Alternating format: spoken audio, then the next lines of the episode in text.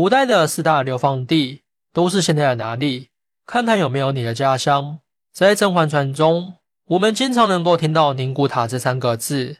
甄嬛的父亲因为被陷害，最终流放到了宁古塔。要知道，流放是古人对罪大恶极者的严厉惩罚之一。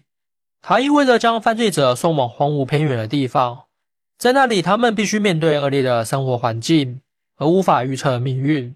对于大多数人来说，流放的概念往往与神秘、恐怖、悲惨等词汇联系在一起。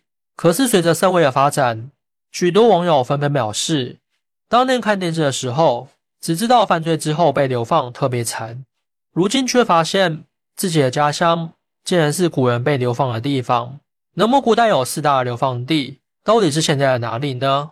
湖北房县，古称房陵，位于湖北省十堰市南部，是我国古代著名的流放地之一。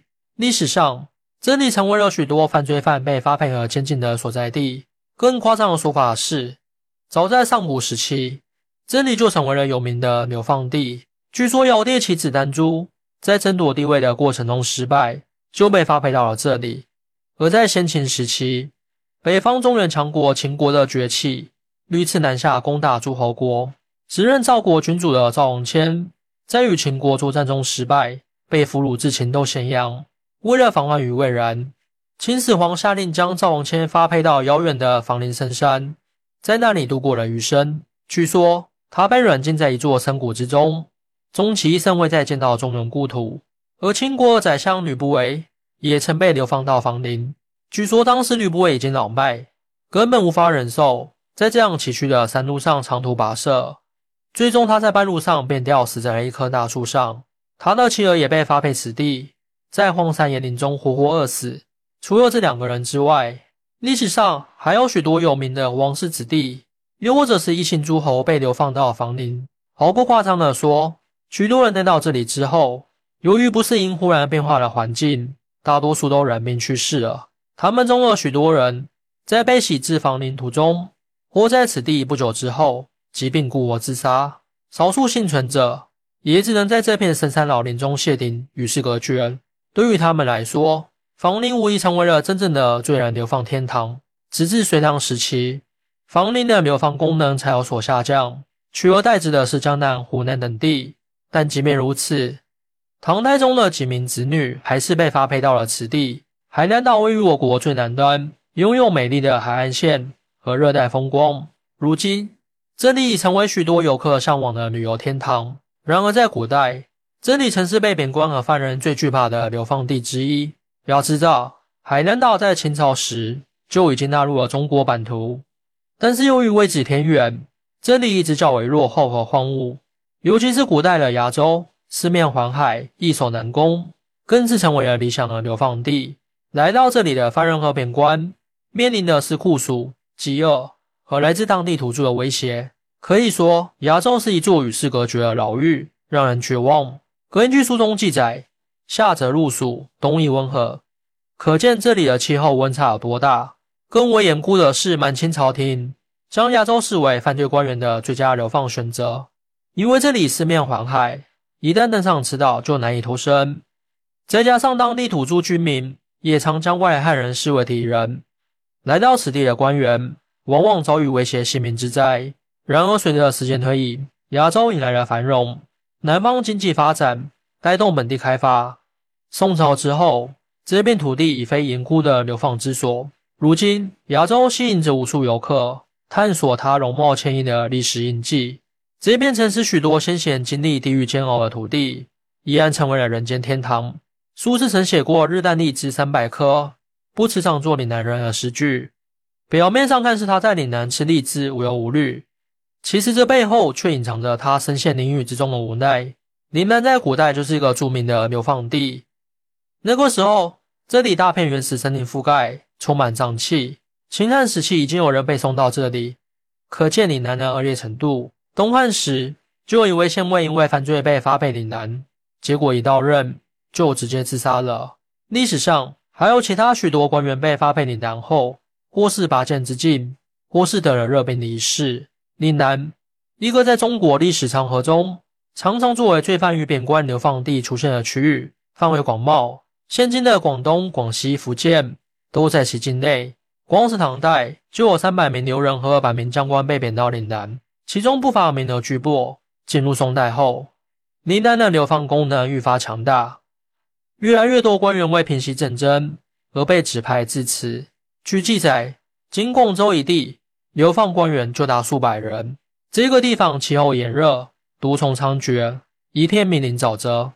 据《水经注》记载，秦代派兵开发岭南时，道路阻塞。气候潮湿，毒蛇猛兽伤人极多。来自中原的人很难适应这里的环境，常有病死的情况发生。所以古人视其为地狱，被发配至此就如同等死。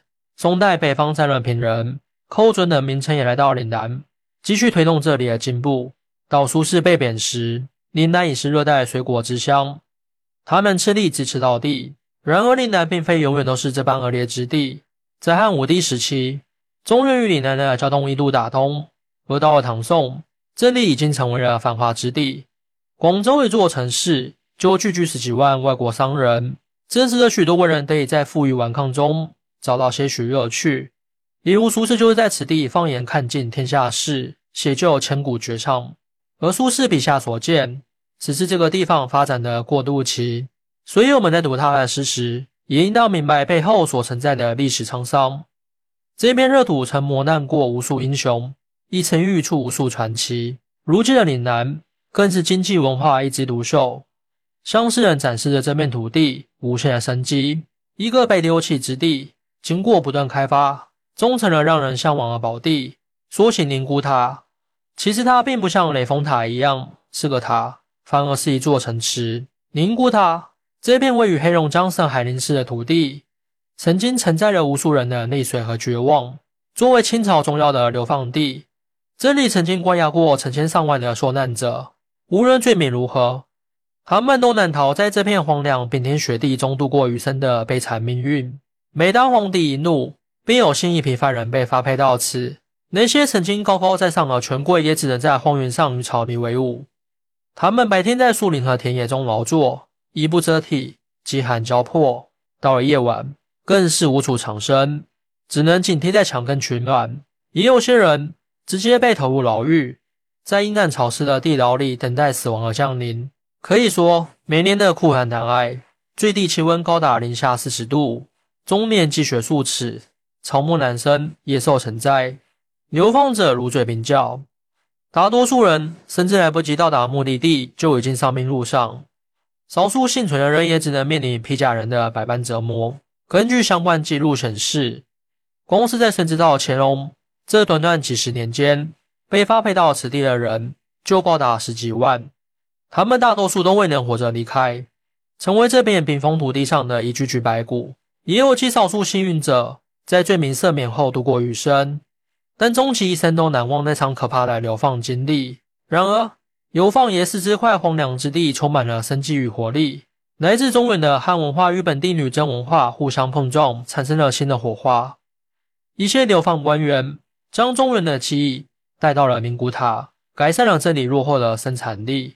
如今的宁古塔早就没有了往日的荒凉景象。在过去的时代里，流放被视为一种极刑，是对犯罪者的严厉惩罚。而在今天，一些曾经的流放地已经成为了繁荣的城市。或热门的旅游景点，吸引了大量的游客前来参观。你有什么看法呢？欢迎大家一起来讨论。